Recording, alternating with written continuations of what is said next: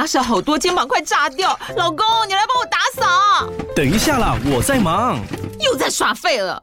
我忙着找虎标红色万金油，帮你缓解肌肉酸痛啦。这瓶百年口碑，天然草本配方，含有温感肉桂，按摩更有效。剩下的家事交给我。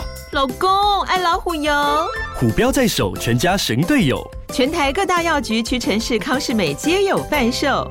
卫署成制字第零一五七零一号，北市卫药广字第一一三零四零一四九号。使用前请详阅说明书、警语及注意事项。你现在收听的节目是《乖，你听话》。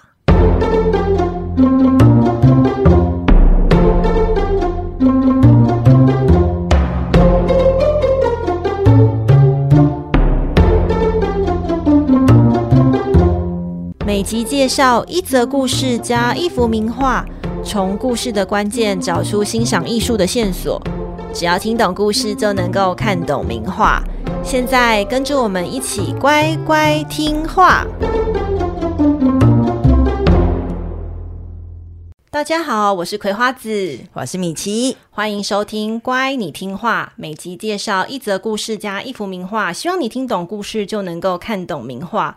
我天哪，米奇，我们超级久没见面了。你你真的，你你身体还好吗？我身体不好，真的。上次其实还蛮感动的耶，因为在这个呃赶上流行的确诊期间，就是被关在家里嘛，然后收到葵花子传来的留言区，就哎大家都有在关心我的身体健康，还有小朋友，觉得好感动哦。真的小小确幸就是小朋友不在旁边，所以还好，就是我被隔离而已。我还好，我其实没有太多的不舒服，但喉咙痛这件事情，呃，给我造成了奇怪的伤害。不是喉咙很痛很伤害哦，是因为我听说大家都说后面的那个喉咙会像刀割一样。因为我前两天跟我朋友就确诊过，我朋友讲说，哎，我喉咙还好，哎，他们都说你等第三天。然后我就觉得天哪，好可怕哦！那我不是喉咙痛到不能吃东西吗？然后我确诊期间就卯起来点东西吃，我还有用 Uber Eats 点过一餐一千五百多块。这是毛起来点呢？对，就想到我想吃的全部都要吃。等等，一千五你吃什么？我吃好像布纳菲，点爆就披萨拉面呐什么的。这个这个饮食很不像确诊的人会吃的。对，我就怕我后面吃不到嘛。然后结果一整个期间喉咙都没有很痛啊，然后我就胖了。所以我觉得这个发胖的伤害蛮严重的，给大家参考。那、啊、你这样就是陆陆续续从确诊到完全康复，大概花了多久时间呢？其实我大概五天就就没事了，然后里面大概只有两天比较不舒服，就是我比较是容易头晕，然后会觉得哦很很喘不过气嘛，就会觉得自己那个呼吸不是那么顺畅。我觉得我算还好的，因为我家的室友就我男友，他在床上躺了大概三到四天。然后滚来滚去的，然后我就看他这样，觉得好可怜哦，发生什么事了？对，所以真的会因为每个人的身体健康状况或体质有一点点差异。对，然后希望大家都是轻症啦，然后应该大多数人也都就是赶上流行过了，嗯嗯，或赚过保险公司的钱了。啊，你有长新冠的后遗症吗？我觉得有诶、欸，长新冠，我觉得我对脑雾这件事情感受非常深刻。因为我其实呃确诊一周就什么工作都不能做，于是就完完全全消失一个礼拜，嗯、我就变成我得用后面的时间赶上之前的工作进度。我的脑子完全不听使唤，我会在跟别人说话说到一半的时候，突然间就忘记我要说什么。所以等一下，如果我们录音录到一半，就是米奇突然断片了，就是大家可以是可以理解的。对啊，刚刚就我们刚刚就直接发生这个状况啊！就我赶来那个葵花子家的途中，我就在一个奇怪的站先下车。对，好，总之我是蓝线要转文湖线，然后我不知道为什么我蓝线坐坐坐坐到忠孝新生，就觉得啊，要赶快去那个中和新芦线，我就冲下车，然后已经冲到要搭。那个新芦线的车了，才意识到说不对，这不是咖啡色的，我要回文湖线。哎，也不是这个站，然后我就默默回去换车。然后刚刚要用笔电也是，我就是很努力在插那个笔电的电源孔，然后就觉得为什么插进去它都没有那个声音，然后我才发现说我电脑是放反的，所以我一直在插那个笔电上下上下和中间的缝隙。原来你刚刚在我对面，就是你知道稀疏稀疏稀疏的，原来是在搞这个东西。对，我就一直在插我的电脑，但是插错地方。但就是我我真的觉得好可怕，因为其实我确诊完到现在应该过两个礼拜了，我到底什么时候会好呢？长新冠好像不是不可逆的后遗症，就是你还是有很大机会是完全康复的，但是好像每个人体质不太一样。但据说可能有人是三年半个啊、呃，半年的啊，不是三年半，我说错了，我说错了，三个月到半年都有可能。好可怕！三年半 我就要四十岁了，我就要一路傻到四十岁。对，所以大概是这个状态。然后很感谢大家对我的关心，然后我又回到这个岗位上面了。这一集我们要进入一个我很喜欢的主题，好像要谈到大卫像了，对吗？没错的，我们今天的主角呢就是大卫，大卫 David。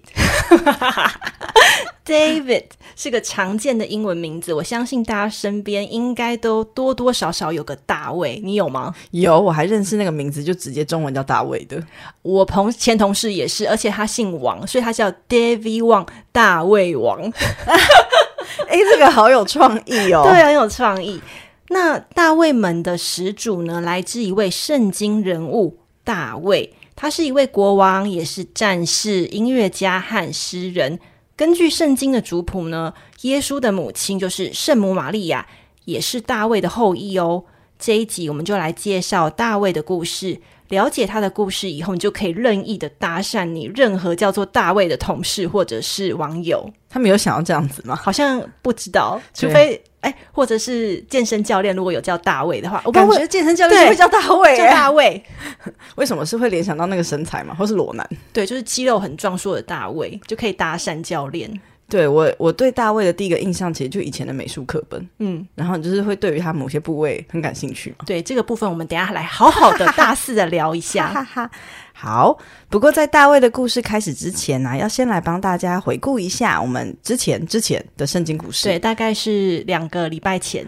对，我们中间还穿插了一个 北欧神话，对，也是一个哎，我们已经连续两个猛男了，一个是雷神索尔，一个是大力士参孙，对，这是个猛男系列吗？猛男系列。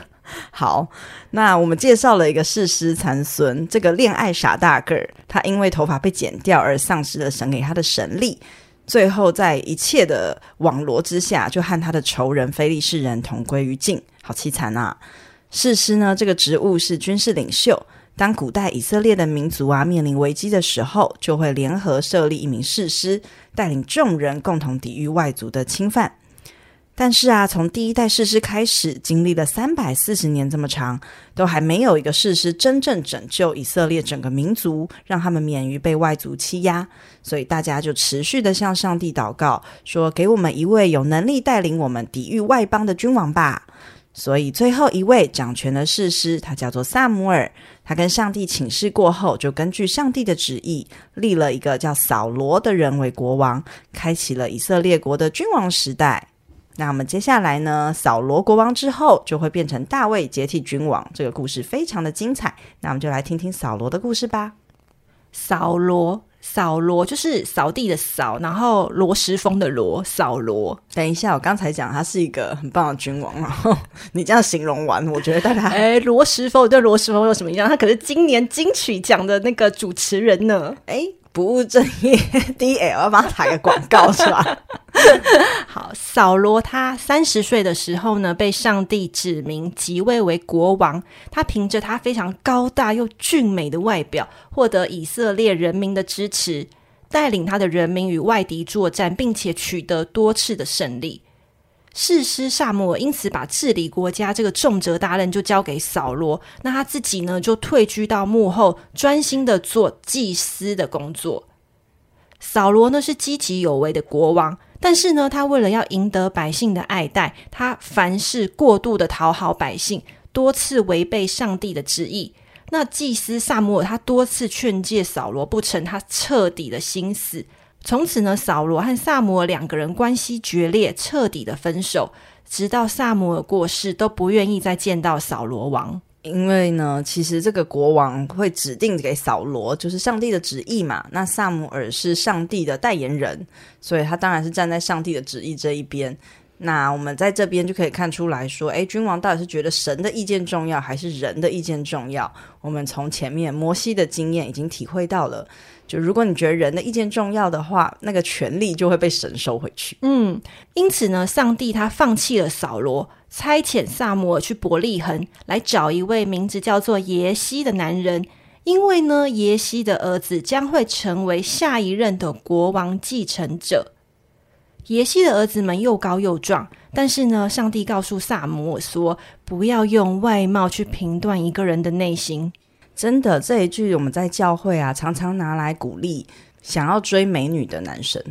就是他们如果觉得说，哎，自己的外貌不是那么的，你知道，很吸引人，或是一见女生就对他一见钟情的话，我们就会说，上帝也告诉撒母耳说，不要用外貌评断一个人的内心啊，他一定可以看到你的内心的。我们就是这样骗他们，就是这句话其实蛮激励的嘛，就是说，哎呀，外貌是父母赐予你的嘛，那你那个，你就是好好的充实自己的内在，相信懂你的人一定会迟早会找得到你。对啦，政治正确一下，没错，我觉得一个人的为人才是最重要的。哦。对，真的。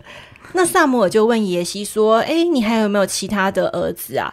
于是呢，耶西便叫来他最小的儿子大卫。大家注意哦，本集主角出现了大卫。大卫呢，平常是在家中帮忙放羊的牧羊童。撒母耳看到眼前这孩子啊，直觉就啊，就是他，就中了。因为呢，大卫年纪虽然很小，但是他的面色红润，双眼炯炯有神，一看就是一个帝王相。他当场祝福了大卫，这就代表说，哈，大卫呢是被上帝拣选，将会成为继任国王的候选人。其实这边我真的很佩服撒母耳诶，因为你想哦，他是服侍呃上帝嘛，然后也在那个国王的宫廷当中，然后扫罗又是高大俊美的英雄。那他看到这个瘦小的牧羊童，然后他是要多信任上帝的旨意，然后意识到说啊，这个人就会是国王，对啊，我觉得蛮厉害，真的耶。因为当时大卫真的是年纪大概可能才十来岁，十来岁，对，还是小朋友。嗯，我觉得我是撒摩尔，就是好，你先去旁边，我再观察看看。对，对。可是呢，大卫就是这么样子的，被上帝还有撒摩尔遴选为下一任的国王候选人了。在大卫被祝福的同时呢，远方的扫罗王却感受到上帝的神力从他体内消失，甚至感受到恶魔正在折磨他的心灵。他常常感觉，哎呀，心好闷啊，头好痛啊，怎么这样？郁卒郁卒。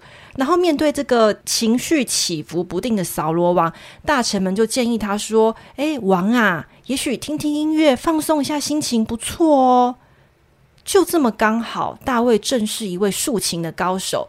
大臣们听到大卫的名声，就快马加鞭把大卫请来宫中，担任扫罗王的私人琴师，借着弹奏竖琴的优美琴音来舒缓扫罗王的紧绷情绪。果然哦，一曲百忧解，大卫的优美琴音具有安抚人心的效果。每当扫罗王身心煎熬、很难过，然后睡不着的时候，便把大卫叫来，请他演奏竖琴。大卫因此深受扫罗王的喜爱。扫罗王就命他留在宫中，于是呢，乖孩子大卫就只能两边跑嘛。他有时候啊，必须要待在宫中弹琴；有时候啊，要回到爸爸耶西家呢去放羊。听到这边，不觉得这个故事就是一个上帝的套路吗？怎么说呢？就是你看被恶灵骚扰，然后大家就劝说、嗯、啊，你需要听音乐啊，然后就因为要听音乐这件事情，嗯，这么刚好就把我们被选为下一任继承人的大卫叫来了，哦、所以他就是借由这个呃方式，就是先进入宫中实习了。对啊，所以其实这个恶灵是一个好，不能亵渎我们上帝，是他安排的暗桩，说不定哦。哦 不久之后呢，非利士人，非利士人无数次的再次攻击以色列人。非利士军队有一位巨人，名叫做歌利亚。歌利亚呢，每天就向以色列人讨战，他要求进行一对一 PK 来决定战争的胜负。歌利亚他的身高大约三公尺，然后带着巨大的剑、矛还有盾牌，他高大又凶猛，就像一具人形的兵器，根本没有人敢和他决斗嘛。年少的大卫啊，这时候刚好被爸爸派去军营，要递送补给品给在前线作战的哥哥们。大卫听到歌利亚侮辱以色列军队的叫骂声，他非常的不以为然。他问说：“诶，为什么没有人出面去捍卫以色列人的尊严呢？”这句话听在大卫哥哥们的耳里，很生气。他叫他说：“你就一个小小牧羊人，你不要多嘴，你就赶快回家放羊吧。”但是呢，大卫他不服气，他说：“我相信上帝会帮助勇敢的以色列人来战胜巨人歌利亚。”其实啊，你看大卫虽然年纪小，可是他在放羊的时候很特别哦。他为什么会是一个竖琴高手？是因为他在放羊的时候，他其实都会弹奏着竖琴唱诗歌。其实，在圣经里面有一个叫诗篇的章节，里面都是大卫唱的诗歌。所以他是作词作曲又会弹奏，嗯，他真的是音乐家。以色列周杰伦。哎，对，而且他的很多歌，像那个躺卧在青草地上，有没有领我过死荫的幽谷啊？哦、这一些不好意思，没听过。哎呀，好，教会就会有感觉了哦。就是像这些，其实都是大卫写出来的歌词。那在这个无人敢应战，然后举国陷入惊慌失措的时候呢，扫罗王他辗转听到了大卫的这一番话。他把大卫召来面前，然后赞美大卫的信心，但同时劝他说：“哎，孩子，不要轻举妄动，白白送死啊！”然而，大卫向扫罗王表明，他愿意上战场与巨人战斗，他无所畏惧的精神呐、啊，最后说服了扫罗王。扫罗王甚至将自己的盔甲脱下来，让大卫穿戴上战场。那所以，你觉得他相信他会赢吗？我觉得他不相信他会赢，但是我觉得他希望他死的光荣，带着就是尊严跟死亡，对，祝福死亡。嗯，那大卫呢？他穿上盔甲，他觉得不合身嘛，因为毕竟扫罗王是一个成年人，那他只是一个十几岁的牧童，那个 size 根本不合不合适嘛。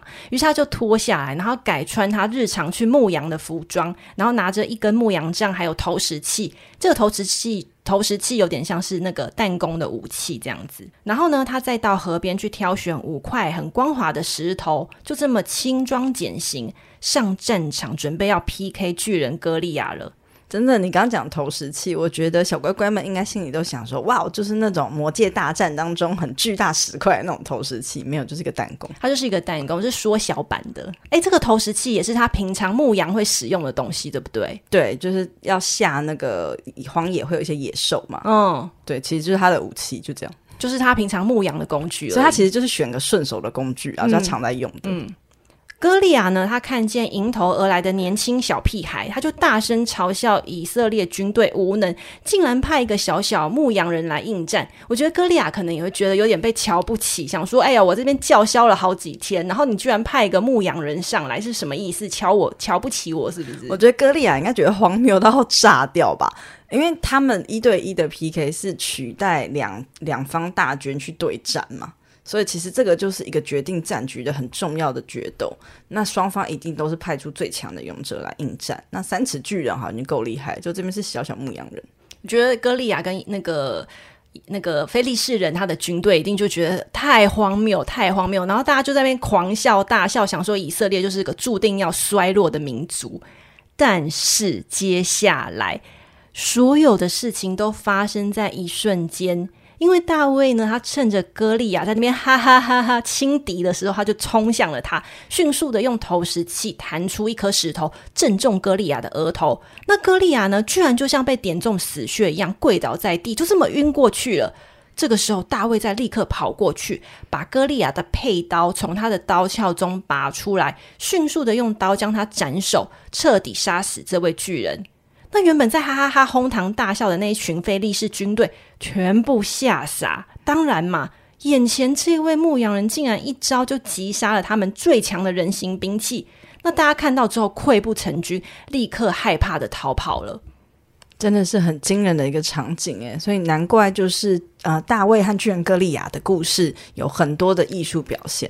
诶，我觉得还有一个很重要的原因，就是因为你看嘛，歌利亚呃不是歌利亚，大卫。大卫呢，他舍弃那些很重的什么呃盔甲，然后也不拿刀剑，而是拿他平常擅长的武器。所以说，不要小看这些小小的武器，就是如果你使用的很熟练、很很很顺手的话，其实它也是会在很必要的时候发挥它重要的效果。我觉得这就是一个很好的启示啊，因为很多时候我们都会看别人的东西好，可是别人东西好不代表就适合自己。像战盔，这个扫罗王的战盔一定是厉害的东西嘛？可是如果你用的不顺，它就是不适合。所以我觉得大卫他聪明的地方也是说，哦，他很了解自己的强项，然后他知道怎么样子就是对自己才有利，然后他不会就是觉得说啊，扫罗给我一个盔甲，或是我应该要像一般的呃战士一样，也要拿个很炫的兵器上场。他没有，他就是决定就是这样子。我平常就是这样子，就这样子上去。我觉得这个蛮糗的，我觉得是平常心诶、欸，因为我如果是他，我觉得他这是对上帝信靠一个很可怕的一个范例。我觉得我是他，我再怎么样好，我可能没办法穿战盔吧，但我可能会要求扫罗王说，再按照我的尺寸做一套给我。我不会想说好，我就带着我的牧羊杖跟弹弓，我就上战场吧。所以说，其实大卫之前以音乐驱散扫罗王的烦忧，现在呢，更一招毙命就杀死了巨人歌利亚，他成为了以色列的民族英雄。扫罗王因此对他信赖有加，让他担任战士长这样子的职务。在庆功宴上啊，扫罗王却听到众人的称赞，大家都在传唱说：扫罗杀死千千，大卫杀死万万。千千不是美食，大卫王千千哦，是千千，就是很多几千人这样子。你说千千进食中那位千千，对千千，对对。我们这一集是 YouTube 的也配吗？扫罗杀死千千，大卫杀死万万。意思就是说，大卫他击败的敌人远比扫罗还要更多。这句话勾起扫罗王内心的嫉妒，因为呢，祭司撒母已经舍弃他去找新任的国王了，而眼前这位人气飙涨的大卫，他非常有可能会夺去他的王位。扫罗王因此由爱生恨，他开始仇视大卫，并且呢，蓄意多次的谋杀他。最后呢，逼得大卫四处逃难，以躲避扫罗王的紧迫追杀。大家就可以发现一件事情：你被神拣选的人，哈，真的是。给谁？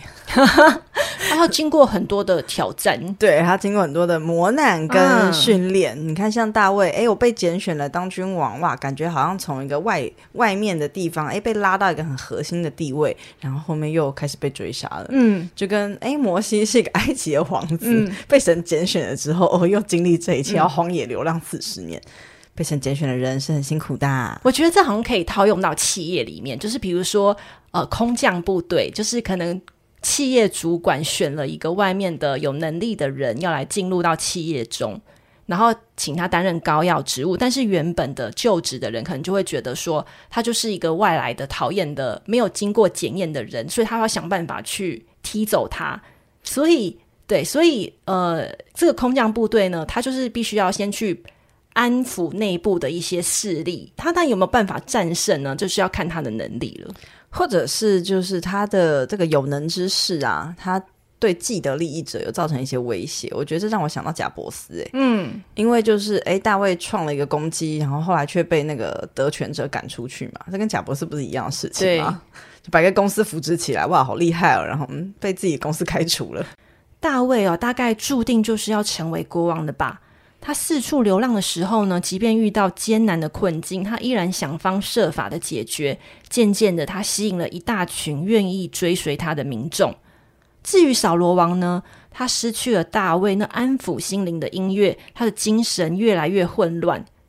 在对抗非利士军队的前一天，他突然觉得自己非常需要祭司撒母耳的建议，但是此时撒母耳已经去世很多年了。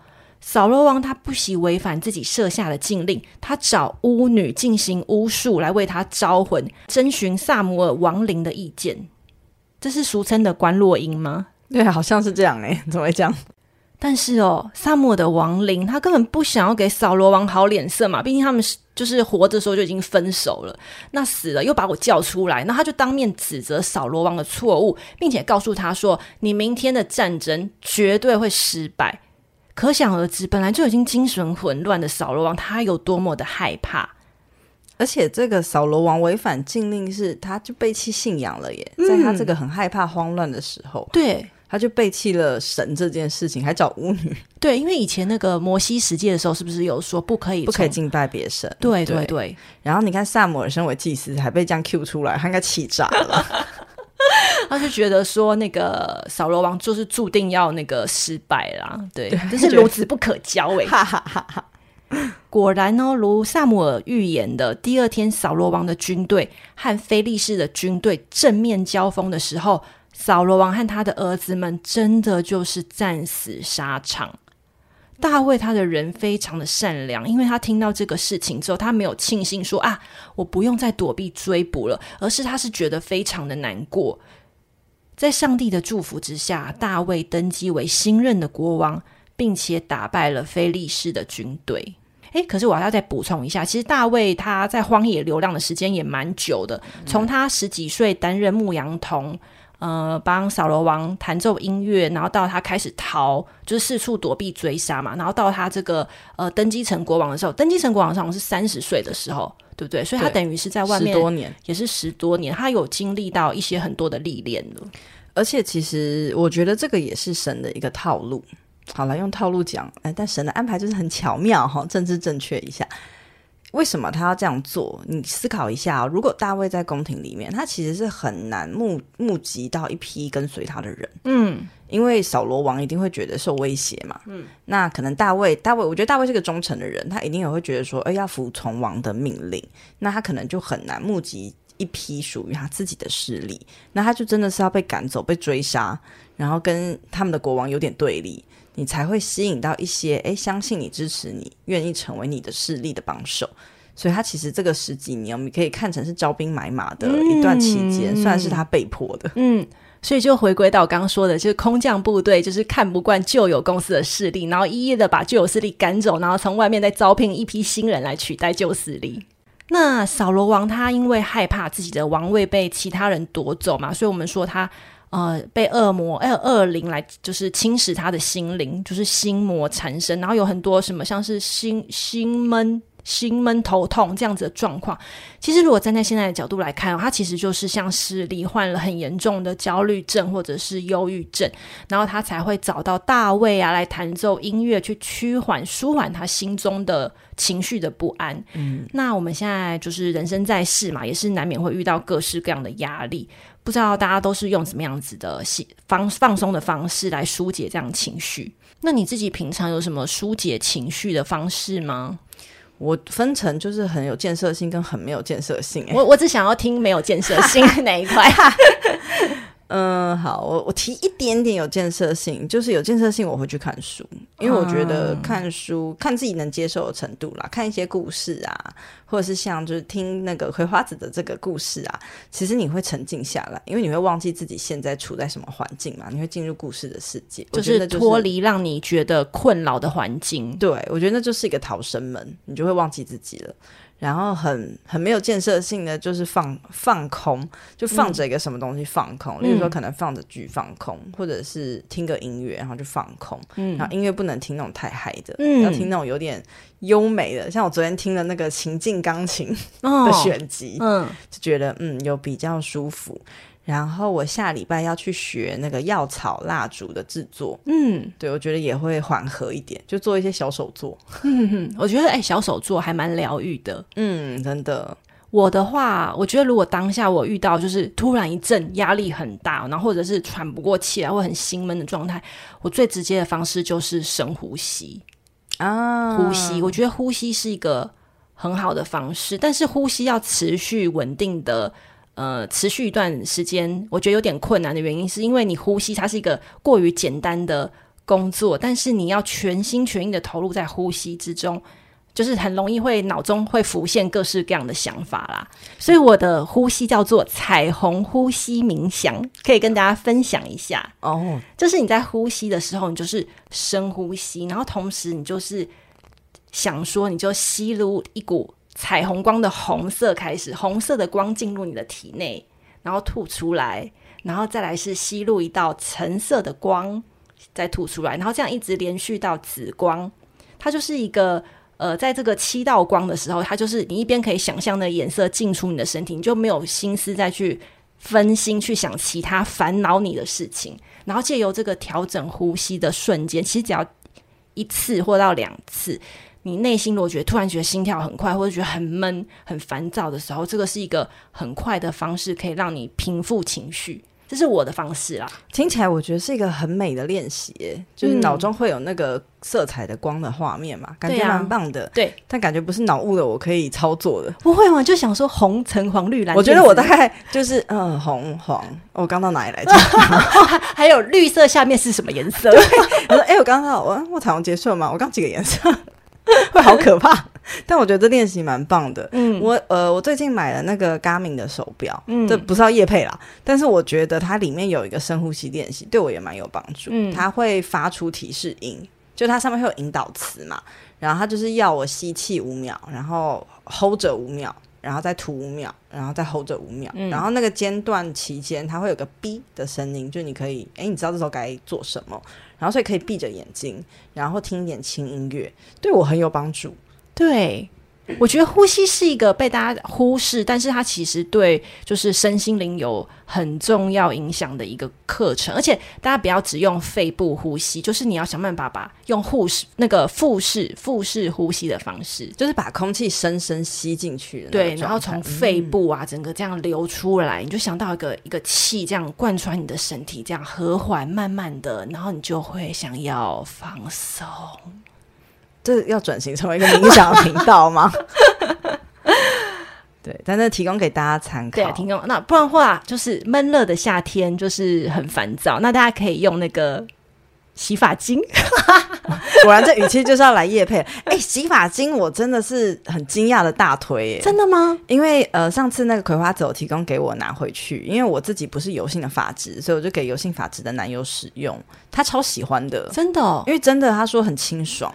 然后被他称赞之后，我想说，哦，这么神，我也试试看。结果我使用了，我也觉得非常的清爽。那真的是一个好用的洗发精，是不是头皮不油了？我觉得好神奇哦。对啊，好奇妙。而且他洗完就是也没有头皮屑，然后头发也不会有油垢味，然后就是反正我觉得就是一个很棒的东西。它是一个很适合夏天用的洗发精，对，非常适合夏天。哎。大家那个现在还是有限定优惠的活动，然后产品资料是放在这一集 Podcast 的资讯栏里。就是中性油性的油头的朋友们，我觉得大家应该要务必试试看，就是给自己一个机会。如果你觉得现在洗发精不适合你，然后或者是你现在洗发精有点太贵，找不到适合的，我觉得这一款真的很不错诶、对，我是。嗯、呃，认真的推荐，因为太好太好了。对，对，因为上次其实我真的觉得，哎，我还好，我不觉得我洗发精差，然后觉得我是干性发质，我不适合啊。但真的，我觉得使用了之后，真的蛮清爽的，所以可以试试看。我觉得头一不油，就是心情会好一般。哎，真的，嗯，好，那我们回归到今天的主题，艺术分享的部分。我们刚差好远哦。哎，对，嗨，刚才要变成身心灵的那个节目。大卫呢，他封王前的生平经历是许多古典艺术家的爱用主题，其中又以大卫与巨人歌利亚的画作最具戏剧性。大卫呢是年轻又弱小的牧羊人，歌利亚呢则是壮年又强大的战士。所以说，大卫的胜利就是象征着弱者战胜强大的对手。这个故事转化成艺术形式呢，多描绘为。大卫砍下歌利亚头颅的画面，但我们今天要带大家看的作品哦，是来自文艺复兴天才雕刻大师米开朗基罗的作品《大卫像》。米奇对这个大卫像应该有印象吧？当然喽，它是美术课本里面最养眼的图片。对，而且它是出现在诶国小有吗？还是国中？我忘记了，我只记得它是一个正面冲击的直击的一个冲击感。对，对于那种你知道才不到十岁的孩子们来说，大家第一次看到大卫像，你觉得哦羞羞脸哦，不穿衣服哦，大家会有这种感觉吗？嗯、我都觉得说哦，原来大家别人就是我没看到的地方长这样，然后就用就直接把它尊印。我相信大家都对这一尊就是世界知名的男性裸体雕像一定非常有印象，但其实哦，知道大卫像背后故事的人可能不多。这一尊雕像呢，正是取自大卫与歌利亚的故事桥段。今天呢、啊，终于有荣幸可以来了解这尊雕像了，我觉得好开心。现在让我们打开 IG 一起欣赏吧。米奇小姐打开了吗？好，打开喽。不说不知道，其实大卫像的雕刻工程呢，原本应该要由当代另一位著名的雕刻家多纳泰罗完成。多纳泰罗呢，在雕刻工程得标之后，到了阿尔卑斯山卡拉拉采石场，挑选好一块巨大的白色大理石，刻出了躯干和衣服的大概形状。但不知道为什么哦，他没有继续完成这个作品。两年后，多纳泰罗就这么去世了，留下雕刻未完的大理石块，没有人承接后续的工程。大理石块就这么弃置在教堂空地好多年，成为大型的路障。相隔三十七年后，也就是一五零一年，佛罗伦斯教堂工程督造处决定好好面对这块巨型大理石路障，找一位大师想办法把这个半成品的大理石变成真正的艺术品。米开朗基罗呢，当年二十六岁，他积极地争取这一项雕刻工程。我们在这季节目第一集分享亚当和夏娃的故事的时候，就有介绍过米开朗基罗的《创世纪》。当时啊，米大说他喜欢认同自己是雕刻家，而不是画家。画画之于他，只不过是个为了研究雕刻才学习的技术，因此他积极争取雕刻类的工作。没错，他就是非常的积极争取这一次的。雕刻工程，那也真的如他所愿，就是如得，就是让他得标了嘛。于是他就在同年九月，就是正式动工。首先，米开朗基罗他做了大卫像的蜡模，就是一个小型的模型。然后呢，他开始了在大理石的四周立起了屏障，他的目的就是不准别人看。然后一个人躲在屏障里面，开始日以继夜的埋手工作。我觉得这种工作模式，就是和我们第一次在讲那个。创世纪的时候一模一样，因为他那时候进入西斯丁礼拜堂的时候绘制创世纪啊，他也是不准任何人进入那个堂去看，连教宗要进去都不行。嗯，然后他就一个人，又是一个人，然后呃，默默的在里面完成好之后呢，才就是敞开大门让大家进来参观。我第二次又看到他这样子做的时候，我就觉得哦，这个。这好像日本神话白鹤报恩哦，就是那个白鹤说，嗯、呃，人家在织布的时候，你不要进来看，不然的话，这个布就会怎么样怎么样。然后就其实那个一只鸟在那边织布啊，然后拿自己身上的羽毛有没有把把那个羽毛织入到布里面？然后我就想到说，哎，米开朗基罗在那个帷幕里面，然后不准人偷看，他该不会是把他身上什么东西？是一只鹤，是一只鹤。我觉得他是把他的灵魂弄进去吧啊！你这个说法好诗意哦。不然怎么有这么神奇的一个美术作品？我觉得很厉害。没错，没错，跟绘画比起来，他这一次心态应该是哟，终于可以雕刻了哦。不过这个创作的时间点来说，应该是大卫香先做好，然后之后隔了大概五六年之后才有创世纪。那他好可怜哦，他是哟有雕刻了，呃，为什么是画画？对，工程进度呢比预期还要缓慢。第一个原因呢，是因为他所使用的大理石块有被前一任的雕刻师多纳泰罗雕刻过的痕迹。第二个呢，是他在雕大卫像的时候几乎不用助手，加上呢，同期间还有其他的工作委托，以致啊，他耗费两年多才完成了这项工作。大部分艺术家呢，通常是表现出大卫砍下歌利亚头颅。或者是呢，脚踩在歌利亚头颅的形式，但是米大不同，他所呈现的呢是大卫应战前那一股蓄势待发的紧张时刻，所以呢没有雕刻出歌利亚的头。他的大卫呢也不是像故事所说的是一位年轻的牧童，而是位成熟健美的裸体青年。整个身体的重心呢放在右脚上。然后他的右手啊青筋突出，并且拿着石头；左手呢，则是将弹弓投石器搭在左肩上。也就是说，他右手拿石头，左手拿弹弓。然后整个头呢是往左边看，表情非常的坚定，似乎啊正准备要出发去战斗。大卫像呢，它的高度达五点一七公尺，比一层楼还要高哦。如果呢，你从平视的角度来看，你也许会觉得大卫的身体它比例有点怪，因为他的头还有左手，就是那个拿着呃弹弓投石器的那个左手，比正常人体的比例还要偏大。但是啊，那个象征男性魅力的小居居却偏小。而且我觉得，我听到他高达五点一七公尺，我很惊讶，因为我以为他是等身人像。哦，没有，他很高大哎，就是他是。嗯，好，我有一些别的遐想空间。是什么？嘿 嘿，就是嗯，是整体比例放大，对不对？可是哦，雕像原本设定的观看视角就是观众要站在雕像的下方，由下往上仰看。所以呢，如果是用这样子的观看角度的话，你就会觉得一切都非常的平衡，非常的 perfect，没有什么所谓的呃手它跟头太大，然后机器太小这个问题。米大真的很用心诶，考量到这个角度问题，好强大哦。所以就是米大，我真的好崇拜他，我觉得他真的很厉害。我是说他的。艺术方面，他他的那个肮脏程度，不洗澡吗？对，不洗澡，我我没办法接受。米大认为每一块石头都蕴含了生命，而他在创作前就能够预见大理石内的生命，所以说呢，他的工作只是用那个凿刀把多余的表面剔除掉，把生命从禁锢他的石块中解放出来。这个也是好诗意哦，就米大的工作。果然哦，完成后的大卫像美得令人震惊，仿佛真的有灵魂住在这一块大理石内。但是因为这个尺寸过于巨大，就是五公尺嘛，超过了，超过五公尺，再加上它全裸，嗯、其实哦，已经不适合放在原本预定的教堂位置。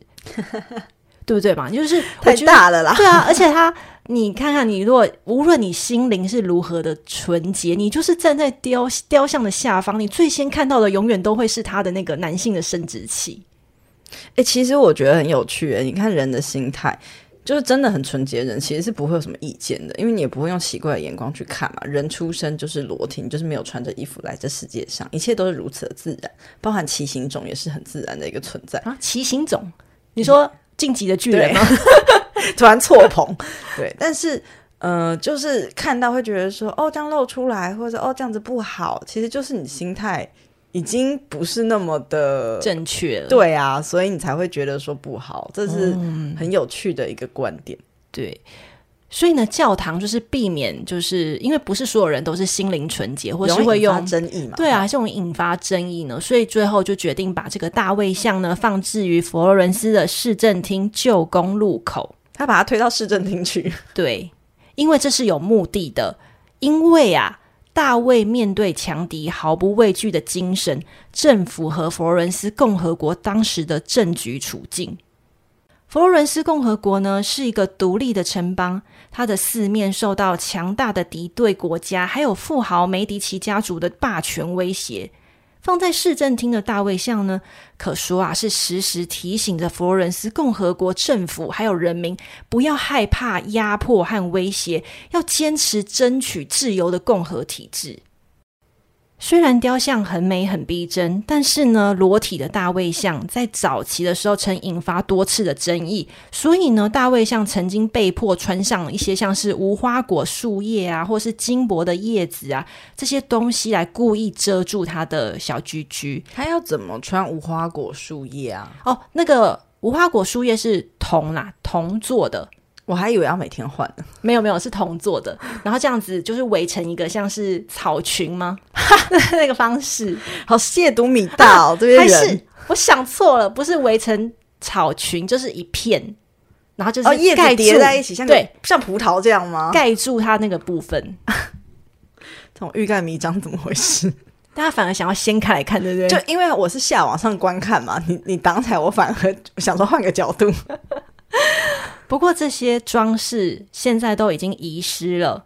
那现在的大卫像呢？它是位于意大利佛罗伦斯的美术学院，并且呢，在旧址佛罗伦斯市政厅的旧宫大门，甚至在米开朗基罗的广场中央呢，都有摆复制品。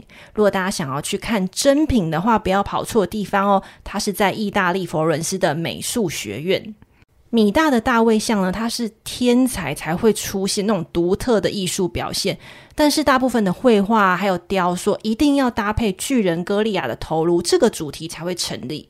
那这一集的部落格里呢，就整理具有代表性的绘画作品，而且呢，最喜欢描绘暴力场景的卡拉瓦乔是你绝对不能错过的作品哦。其实每一篇部落格啊，除了有补充精选的画作之外，还有每集 Podcast 的故事，还有艺术的细节内容。像是故事有提到的一些专有名词啊，或者是历史背景，甚至是图像学的补充说明，还有图片，其实都有放在部落格里，不是说只有放几篇，就是嗯额外寻找的图画这样子。那我们有一些很认真的小乖乖，他是真的会认真的读完每一篇之后，他会来来信讨论。那葵花子就会在这个讨论的过程中，就是互相会和你们交流意见。我觉得这个很棒诶，就是你有额外的学习，我自己有额外的收获。谢谢大家，这真的是教学相长的一个呈现。而且我觉得有认真在看部落格的人，他在古典艺术啊，甚至图像学上面，应该都会变成他的生活圈里的小博士吧。我觉得很很好的是，因为有时候节目中会来不及跟大家讲太深入的东西，就是有时候没有图片佐证，我也很难就是跟大家去分享。但这些东西，因为我自己有兴趣，然后我相信有订阅的人也一定有兴趣，所以我都会把它整理在这个部落格上。所以我还是嗯。就是一个月一杯咖啡的费用，然后你可以支持葵花籽部落格继续营运，然后也接支持节目的运作，然后你自己可以有，我相信有一些满满的收获，这样还可以变成朋友圈的小博士哦。好啦，那大卫的故事呢？我们其实还没结束。他虽然是一个有作为的国王，但是啊，殊不知他的家庭关系异常混乱。下一集我们要带你深入他的私生活，来偷看帝王家的蓝色蜘蛛网大八卦，真的是蓝色蜘蛛网式的引导，各式各样奇怪的东西。确实，他老了之后很奇妙的。好，那请大家在 Apple Podcast 帮我们节目按赞五颗星和追踪 IG 相关的部落格订阅方式，IG 还有赞助连接呢，还有洗发精，大家别忘记夏天适用的洗发精。都已经放在本集 Podcast 的资讯栏里了。这个频道是乖，你听话。我们下集见喽，拜拜，拜拜。